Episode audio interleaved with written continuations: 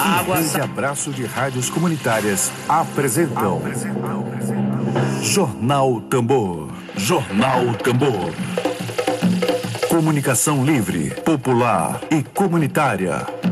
Está no ar. Jornal Tambor. Jornal Tambor. Bom dia, bom dia, bom dia, bom dia. Hoje, 5 de maio de 2020. Hoje é Dia Nacional das Comunicações.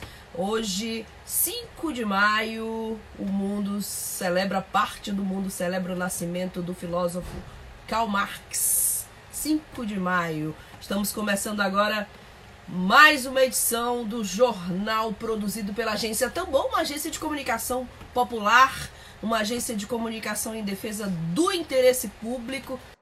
Dedo de prosa. Dedo de prosa.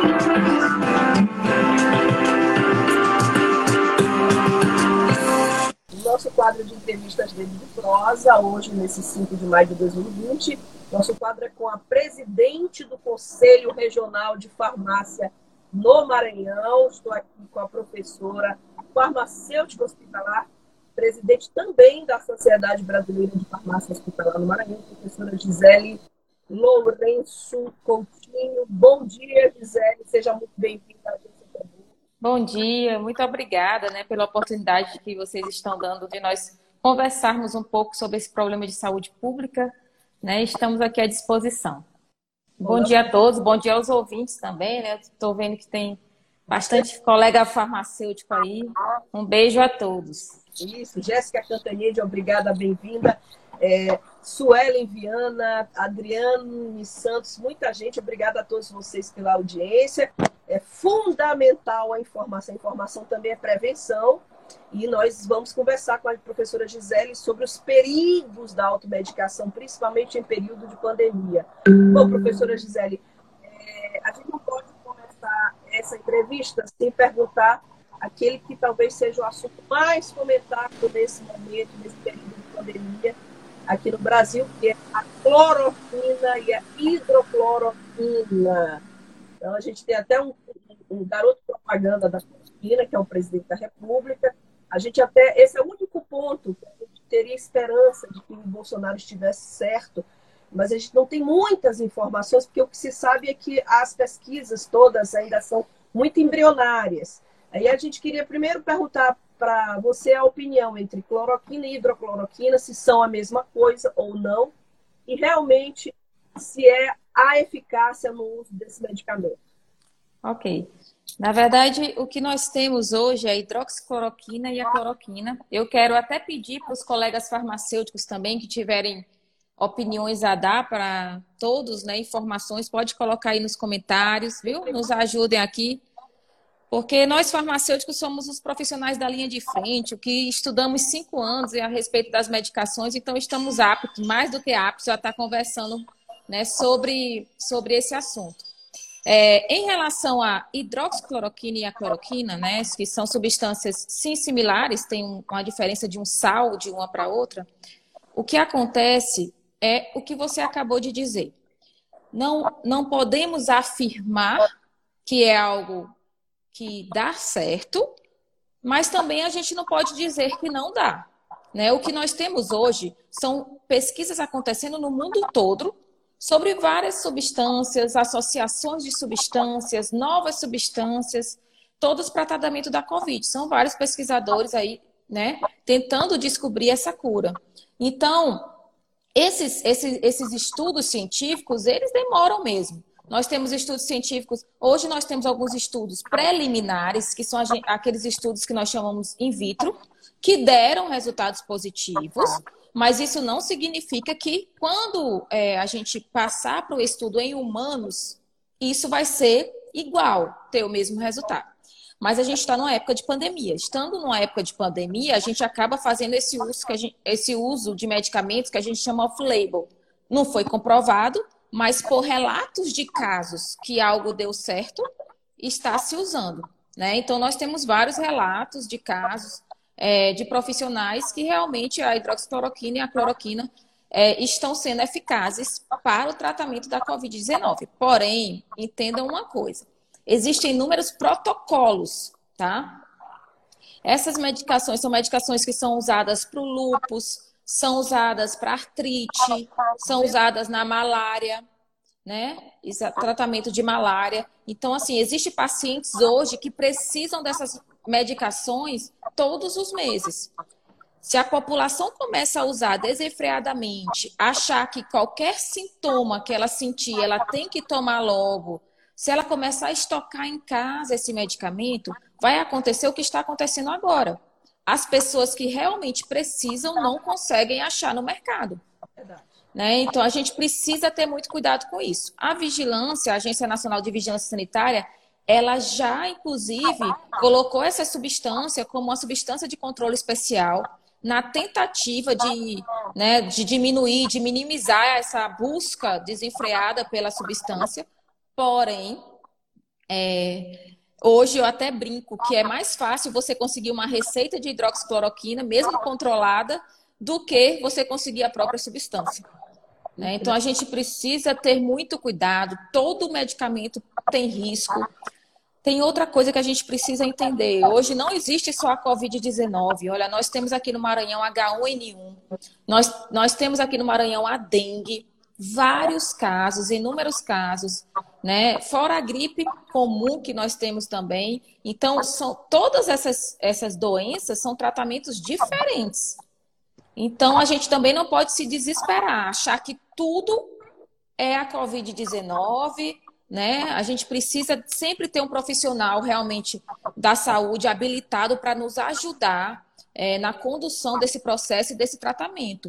E eu, desde já, já deixo à disposição de toda a população, procure orientação sempre com o farmacêutico. O farmacêutico está lá na linha de frente, o farmacêutico está nas farmácias, né, nas drogarias. Nós estamos nas distribuidoras, nós estamos fazendo pesquisa exatamente nesse momento, pesquisando esses medicamentos, pesquisando novos tratamentos para trazer à população. Nós estamos no nas análises clínicas, fazendo todos esses exames, né? É, também para a população. Então, assim, você pode contar sempre com o farmacêutico. Qualquer dúvida, não tome medicação. Qualquer coisa que você está sentindo, não quer ir ao hospital, procure orientação do farmacêutico, que se você precisar ir para o hospital, ele já vai lhe encaminhar. Tá? Eu, eu já estou com perguntas aqui, Gisele, mas antes, realmente, eh, sábado eu tenho uma amiga que tem lupus ela me relatou, olha, já não consigo achar remédio para o lúpus, para minha doença, já não consigo achar cloroquina. E também a, o azitromicina, que é um antibiótico, já está em falta nas farmácias de São Luís. Então, é, eu queria, antes de passar a pergunta do Benedito Júnior, nosso produtor, que está na nossa redação trabalhando também em casa, eu queria lhe perguntar, por exemplo, sobre azitromicina, que é um antibiótico. Aí você tem um amigo médico, me receita aí que eu estou com Covid. Vai Exato. É, qual é, a, quais são as consequências dessa ingestão, por exemplo, de azitromicina, é, sem que você esteja comprovadamente com uma infecção? é a resistência bacteriana, tão falada, né, por todos. Nós sempre conversamos, olha, a gente ouve falar em superbactérias, bactérias resistentes, ou seja, hoje já se tem bactérias que nós não temos medicamentos pra, para ela, né, para combatê-las.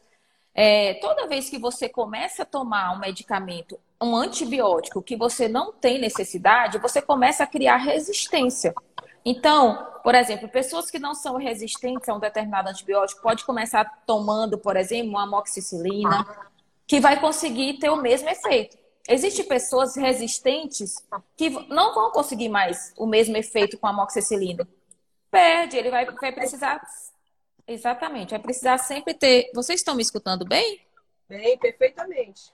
Ok. É, vai, vai acabar sempre precisando de medicamentos mais potentes, né? Mais fortes, digamos assim, mais fortes entre aspas. Essa não é a, a forma que os farmacêuticos usam, mas só para a população entender.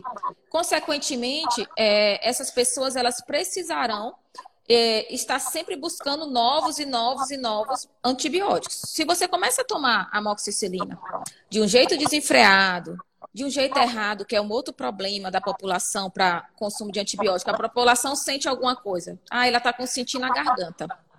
E aí ela vai tomar essa a, azitromicina, ela toma dois dias, parou, né? Um dia ou dois dias, ela parou de sentir a garganta, ah, não, tô bem, já tô bem e parei de tomar medicação.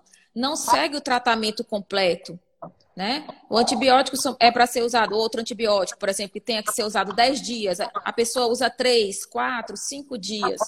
Tudo isso provoca, pode provocar, pode causar resistência bacteriana. E a gente tem que ter muito cuidado com isso. Isso. Meu colega de redação, professor universitário também, é de Wilson Araújo, comenta que os preços dos medicamentos subiram muito. Não só dos medicamentos, também os supermercados, né? Subiram muito. E, e, ele, ele até sugere, será o caso de fazer cobrança junto ao PROCON para evitar os excessos do mercado. Eu tenho uma pergunta, Gisele, do Benedito Júnior, jornalista, que também é, faz parte da nossa equipe, da Agência Tambor, do nosso coletivo, Agência Tambor.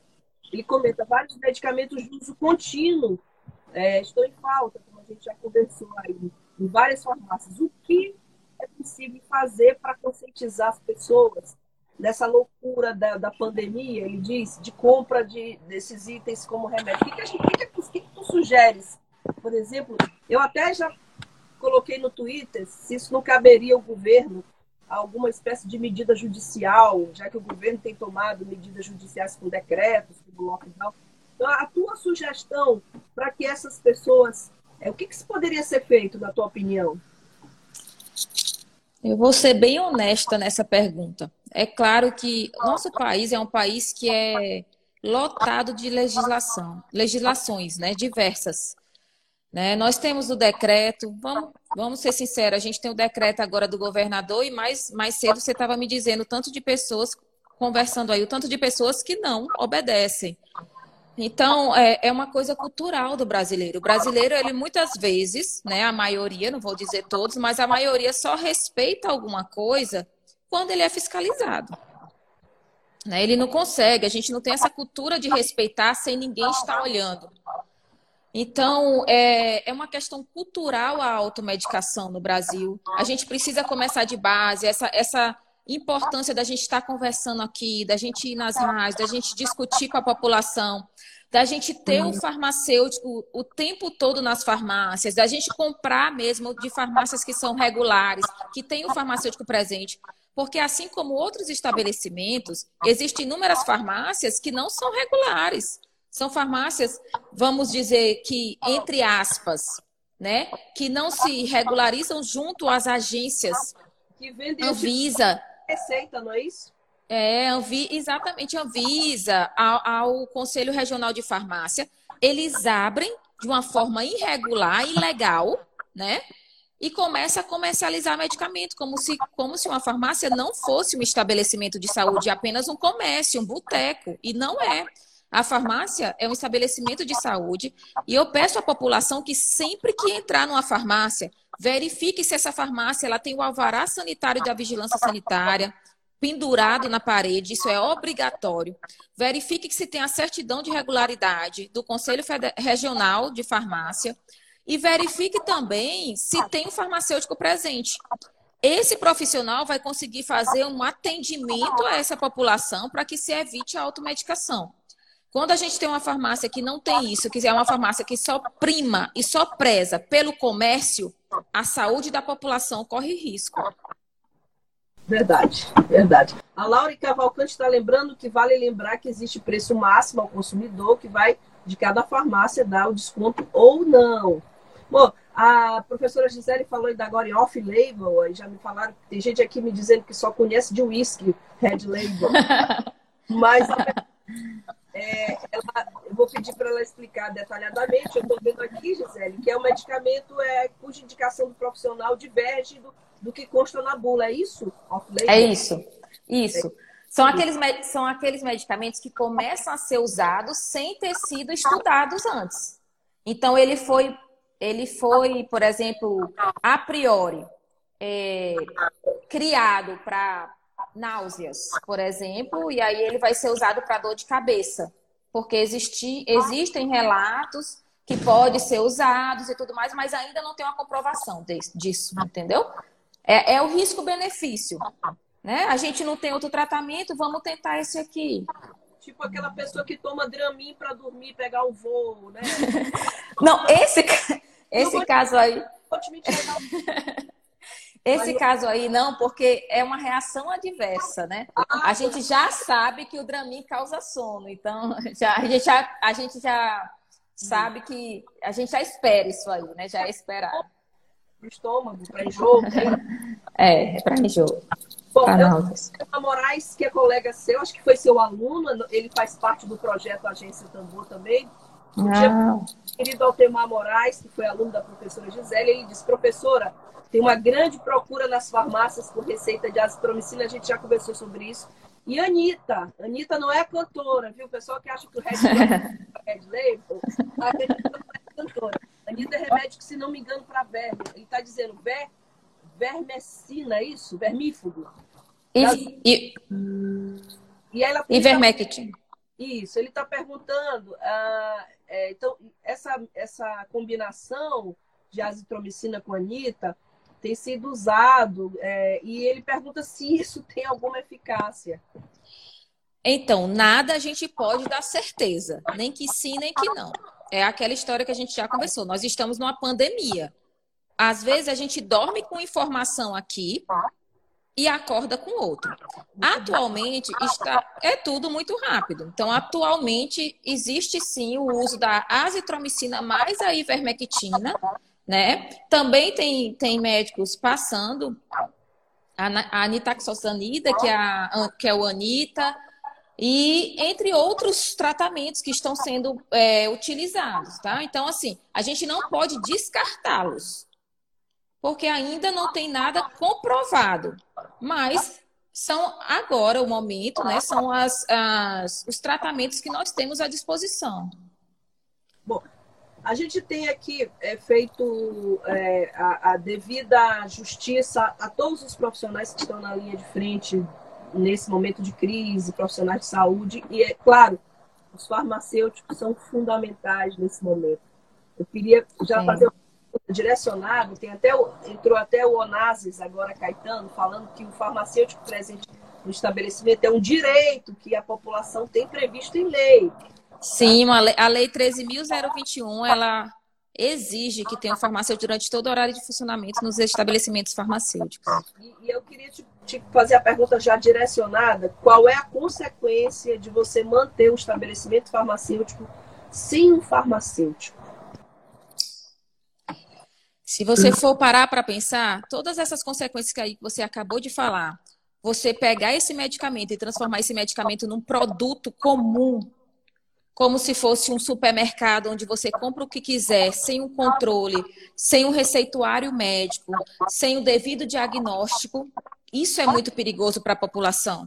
Mais do que eles imaginam. A, popula... automedicação, hoje, né? É, por mais que seja cultural no Brasil, a automedicação pode trazer muitos riscos, desde riscos simples, como dor de cabeça, uma dor no estômago, há riscos mais complexos, como problemas renais, problemas no fígado, como toxicidade, alergias, que a gente chama de hipersensibilidade, até ser fatal.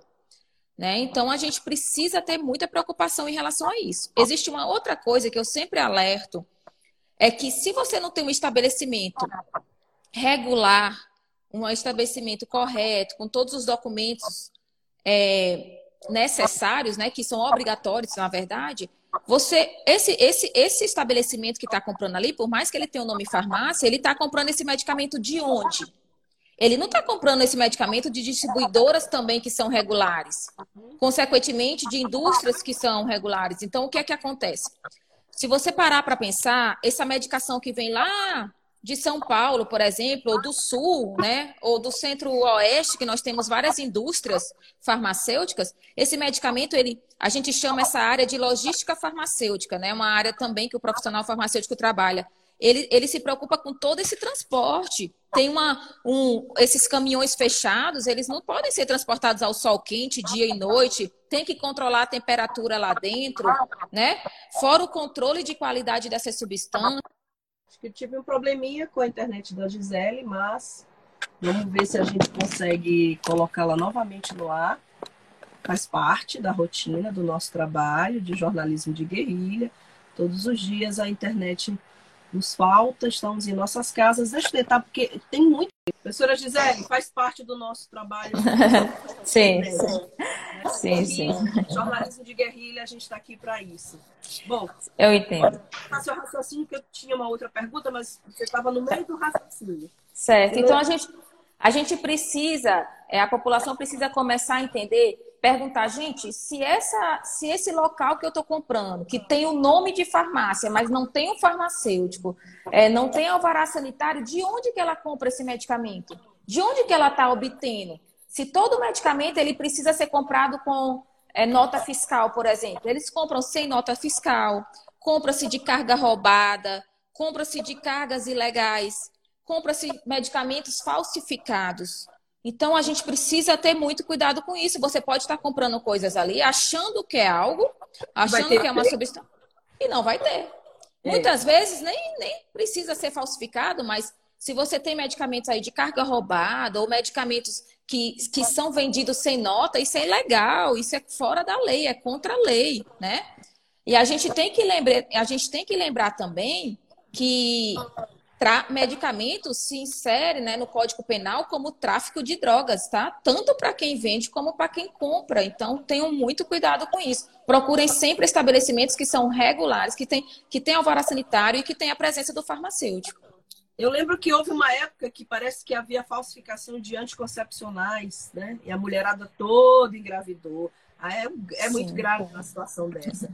Sim, não só é, não, só não só de anticoncepcionais. A gente tem muita falsificação que as pessoas nem imaginam, né? Teve uma época também que era moda a, a falsificação do, do medicamento para hipotência, né? Hum. Então, é, Cialis, Viagra, a gente tinha muita falsificação aí no mercado também. Isso. É... Bom, uma pergunta que sempre me, me instigou aqui, eu queria contigo, te aproveitar a tua presença para fazer, é, é, que as pessoas. Eu queria saber se é mito ou não. É, a ideia é que algumas pessoas dizem que o medicamento genérico ele não é tão eficaz quanto o medicamento, digamos assim, original. Então muita gente diz assim, tu tá usando remédio genérico, poxa, ainda diz assim, poxa, deixa de ser mão fechada, compra o outro. É assim, porque o genérico é uma versão, inclusive, mais barata. Assim, há estudos comprovando que o genérico tem menos eficácia do que o remédio original? Não, não existe isso. Na verdade, o que acontece é que você, por exemplo, é uma indústria, né? Uma indústria farmacêutica. Então, você gasta com pesquisa, né?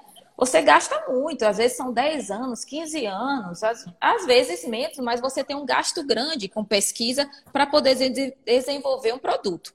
A partir do momento que você desenvolve esse produto, você tem direito, então, à patente dele. Ou seja, só você pode produzir durante aquele período de patente, até para você obter esse retorno e tudo mais. É, a partir do momento que essa sua patente ela acaba, né? A gente chama patente quebrada, né? A patente acaba, aquele prazo seu, outras pessoas podem pegar essa tua receita essa tua fórmula de medicamento e fazer exatamente igual. E para que ela prove que é exatamente igual, ela precisa realizar alguns testes, né? De biodisponibilidade, bioequivalência, alguns testes que informem, que comprovem que aquele medicamento que eu estou produzindo é igual ao seu. A partir do momento que eu consigo provar isso aí, o meu produto é genérico. Tá? Então, ele é exatamente igual, ele precisa ser exatamente igual. Só que eu, eu tenho um valor menor, porque normalmente eu não tive esses outros custos que você teve, né? Hum, e, é existe, e existe aquele medicamento que é o um medicamento similar, eu digo assim, é parecido. A substância é a mesma, por exemplo, você pode ter um diclofenaco 50 miligramas, um genérico, um, um de referência, e você pode ter um similar. Todos eles vão ser diclofenaco 50 miligramas. E o que é que o similar difere? O similar, ele pode ter um nome dele próprio, ele pode diferir nas outras substâncias, sem ser aquela substância que vai fazer ação, que a gente chama, o farmacêutico chama de excipientes, ou seja, aquilo que é que vem a mais no comprimido, tá? Por exemplo, amido. Então as pessoas, a gente pode usar outras coisas ali dentro. Muitas vezes as pessoas Ah, eu comprei o diclofenaco da marca X, me deu certo, mas o diclofenaco da marca Y me deu alergia. Pode acontecer? Pode, por causa dessas outras substâncias. Tá bom? Ou pode também mudar a forma, a farmácia, a forma do comprimido. Um comprimido é mais compridinho, o outro é mais redondinho. Enfim, pode ter algumas mudanças, tá? São os similares. Bom, temos muita participação, a gente agradece aqui a participação de todos na entrevista da professora Gisele. A Jéssica Cantanide está relatando aqui para nós, Gisele, que teve um caso hoje de um paciente que estava fazendo uso contínuo de paracetamol todos os dias. Imagina, achando que já ia se prevenir do Covid-19, que a urina já estava alterada. Meu Deus do céu, isso é, isso é grave, né? Porque, entendam, qualquer medicamento, mesmo você achando que ele é o mais banal possível, ah, é comum, é rotineiro, ele pode causar uma reação. Lembrem-se sempre que a diferença do medicamento para o veneno está na dose. Ou seja, todo medicamento ele é fatal, dependendo da dose. O paracetamol é diferente. O paracetamol tem uma quantidade máxima permitida que você pode estar consumindo por dia. Se você ultrapassa isso aí, você pode provocar problemas hepáticos também, né? E aí eu, esse, esse paciente também problemas renais aí que tá, estava acontecendo. É, a professora Maria dos Remédios esteve aqui também conosco, também é professora universitária de medicina, e ela nos alertou: ah, você acha que tomar todo dia vitamina C, você vai ficar com o sistema imunológico forte. Não, se você tiver tendência a ter problema renal, você vai ter pelo uso contínuo. Né? E para qualquer, qualquer vitamina, esse, esse raciocínio seu, tá? É, quando você toma, quando você toma demais qualquer coisa, você essa substância vai ter que sair do teu corpo. E a maioria delas vão sair pelo teu sistema urinário, renal. Então sim. você vai, vai pode sim ter problemas mais na frente. É claro que existem substâncias que podem sair pelo suor, por outras vias, mas a gente está falando assim, a maioria, né? A maior parte é eliminada pela urina. Certo. Professora Cirliane, muito obrigada, que foi presidente da Pluma, né? E que também é professora universitária.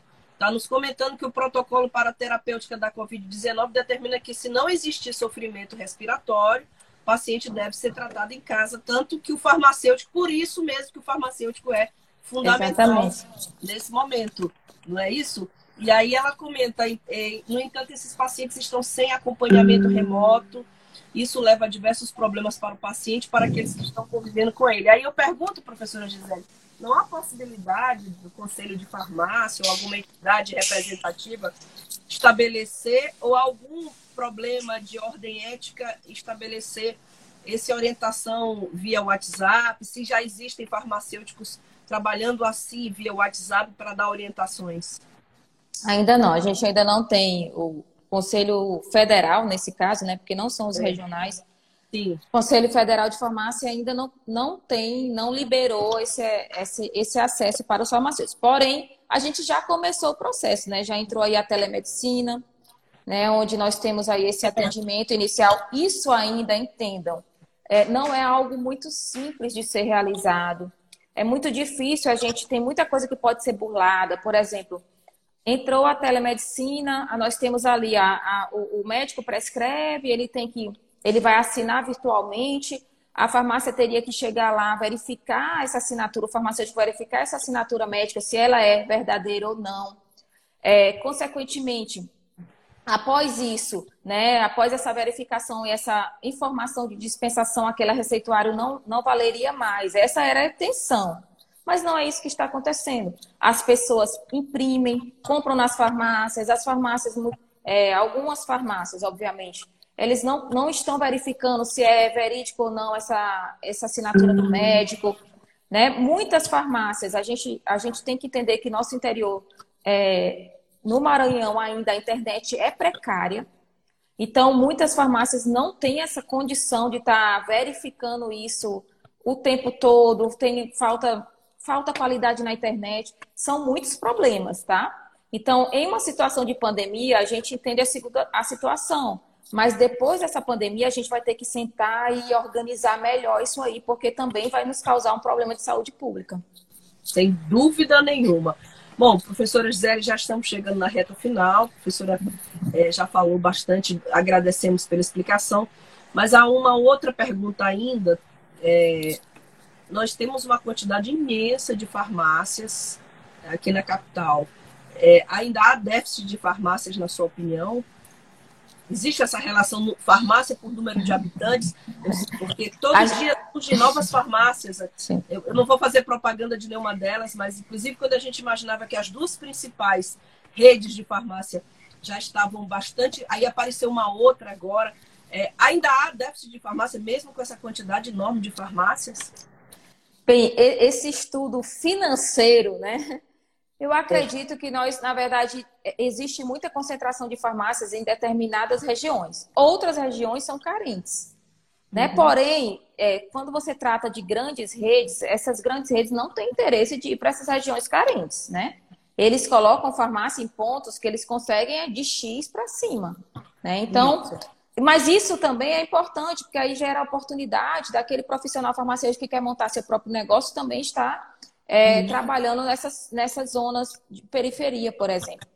É, nós temos muitas farmácias, sim, mas assim a minha maior preocupação no Maranhão é que você não tem ideia da quantidade de farmácias ilegais e irregulares que nós temos. São muitas, chegando a, a, a ser cerca de 60% em algumas cidades do nosso interior. E isso é preocupante. Sem dúvida nenhuma. E que vendem antibióticos, por exemplo, sem receita médica, né? Aqui uhum. mesmo no grupo de WhatsApp eu vi alguém dizendo: ah, não vai lá no Mangueirão, que lá você acha uma farmácia que não tem. Vai no bairro de Fátima, que não que vende sem receita. Então, essa procura. Uhum. Bom, professora Gisele, é, obrigada. Eu queria lhe pedir suas considerações finais, a sua mensagem aos nossos ouvintes, telespectadores agora e aos nossos internautas, né? E assim, vou ficar com essa frase que já vai estar no Twitter, já está no Twitter, meu colega aqui é Wilson já está afirmando essa sua frase para nós, não só para a saúde, mas pra, como filosofia de vida, que a diferença do medicamento para o veneno está na dose, né? Também para a filosofia de vida, até pessoal da nossa vida. Então, assim, eu queria lhe pedir, uh, olha, a, o Idival, é isso? Id, vou falar de Caetano. Caetano Bacelar está me falando que doutora Gisele, para que a senhora informe o canal para denúncia. Existe um canal para denúncias? Ah, sim, verdade. Obrigada, é o Onassis que está lembrando aí. Existe sim. Nós temos no Conselho, você pode entrar no site do Conselho www.crsma.org.br.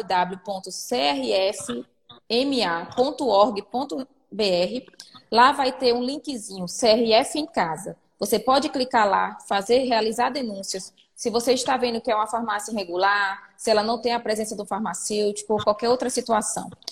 É, você pode realizar denúncia, você não precisa se identificar, então fiquem tranquilos. A gente só pede que sejam denúncias verdadeiras, porque muitas vezes a gente desloca a equipe, gasta tempo, gasta dinheiro com denúncias que são falsas. Então, se realmente você tiver uma denúncia, pode ir lá, que nós, nós atendemos todas essas denúncias também. E quando não é nossa competência, a gente passa para os órgãos competentes, como o PROCON ou a vigilância sanitária. Perfeitamente. Muito obrigada. E a sua mensagem, tá todo mundo aqui elogiando aqui, top. Top é o mínimo, né, que a gente ouve aqui. Realmente são essas essas pessoas que estão atendendo aos nossos convites. Já agradeço, professora Gisele, estão prestando um serviço importantíssimo nesse momento de pandemia. Muito obrigada, professora. Reafirmo que já disse, informação é prevenção e a importância fundamental dessa live com a professora Gisele. Inclusive, a Deia Rodrigues está comentando. Obrigada pela live, professora Gisele. Amamos você, é muito querida, inclusive a gente já percebeu. Eu quero, eu quero agradecer a todos os meus colegas farmacêuticos, né? Mandar um beijo para todos, dizer que nós estamos juntos, assim, os farmacêuticos que realmente estão na linha de frente. Se você parar para pensar, a gente está em todas as áreas. Nós estamos muito expostos, mas a intenção é ajudar a população. Então, conte sempre com o farmacêutico. Parabéns a todos os farmacêuticos do Maranhão que estão aí nessa batalha todos os dias. E um abraço a todos. Tá, muito obrigada, professora. Obrigada pelo espaço também. É muito importante obrigada. para nós. As suas ordens, sempre que precisar. Aliás, nós vamos convidá-la novamente para voltar aqui para que continue esse debate tão importante para todos nós. Muito obrigada. Obrigada, à disposição sempre. Bom dia. Pessoal, acabei desligando a live, desculpem, faz parte. É, e antes de me despedir de vocês, tem uma informação. A gente conversou ainda há pouco com a professora Gisele. É professora de enfermidade, de farmácia, perdão, e por falar em farmácia, é, eu e a Agência Tambor fazemos partes, parte de um coletivo é, que foi criado por jornalistas de todo o Brasil com pesquisadores da Fiocruz, Covid, Covida, tá? O nome dele é Covida. E nós recebemos aqui a, um áudio sobre o uso da vitamina D. Então está faltando cinco minutinhos para o nosso tempo. Queria compartilhar com vocês antes de me despedir, já que foi muito importante a entrevista da professora Gisele sobre o uso da vitamina D. Queria compartilhar com vocês essa informação. Circulou nas redes sociais a informação de que a vitamina D é recomendada para a prevenção e também para o tratamento contra o novo coronavírus. O boato se baseava em um estudo realizado por cientistas da Universidade de Turim, na Itália. Na verdade, as hipóteses apresentadas pelos professores italianos nunca foi testada no tratamento contra o Covid-19, explica a epidemiologista e doutora em saúde pública da Universidade Federal da Bahia, Lígia Gabrielli. Os professores italianos se baseiam no papel positivo que a vitamina D pode ter no, em algumas infecções respiratórias e influenza, mas a hipótese deles nunca foi testada é, na, na doença pelo coronavírus 19 e nem em outras doenças epidêmicas pelo coronavírus. Mas é interessante que esses estudos sejam feitos para que mais adiante nós possamos é, afirmar se há ou não benefício do uso coadjuvante da vitamina D em doenças causadas pelo coronavírus, em particular a doença pelo coronavírus 19, mas com a segurança que a ciência exige. Apesar do risco da fake news, a suplementação de vitamina D não necessariamente oferece riscos à saúde, mas todo excesso pode gerar problemas. Na verdade, a associação da vitamina D à boa imunidade tem a ver com práticas de vida saudável, nos lembra a epidemiologista Lígia Gabrielli. É importante dizer que as pessoas que estão tendo os casos mais graves da doença pelo coronavírus 19 são aquelas que são mais velhas, principalmente acima dos 65 anos, mas também as que são hipertensas, as que são diabéticas, as que têm doença cardiovascular e aquelas que têm doença pulmonar obstrutiva crônica, dentre outras patologias. Essas são as mais frequentes. Isso tudo para dizer que ter um bom nível de vitamina D faz parte de uma vida saudável. E ter uma vida saudável diminui a chance de adoecer. Repasse esta informação e evite cair em fake news. Para esta e outras informações mais detalhadas a respeito do Covid-19, você pode acessar covid19br.org. De Covid. Você está na Web Rádio Tambor. De Belém, Rafael Castro. Obrigada, pessoal, pela audiência. Bom dia, Simão Sirineu. A gente voltou aqui para fechar o nosso tempo regulamentar. Bom dia, Cristiano. Muito bom dia, Cristiano. A gente voltou para encerrar. Tivemos hoje a participação da professora Gisele, professora Gisele, que é professora farmacêutica, Gisele Santos Lourenço Coutinho. Agradecemos a participação dela. E vamos encerrando aqui por hoje o nosso jornal da Agência Tambor. Amanhã estaremos de volta com mais informações, com comunicação responsável, comunicação comprometida com o interesse público e, sobretudo, comprometida com com a saúde da população e com aquilo que é mais sagrado, o direito sagrado à vida. Até amanhã, a gente volta amanhã e tenha uma ótima tarde. Tá bom, álcool gel na mão. Vamos lutar, todos pelo mundão. Vamos lutar, todos pelo mundão. Vamos, lutar, to, todos pelo mundão. Todo mundo junto, temos que lutar agora. Coronavírus, fora, fora. Coronavírus, fora, fora. Coronavírus, fora, fora. Já é pandemia. Muito cuidado com este problema. Que Deus o tenha. Pessoas que foram por causa dessa doença.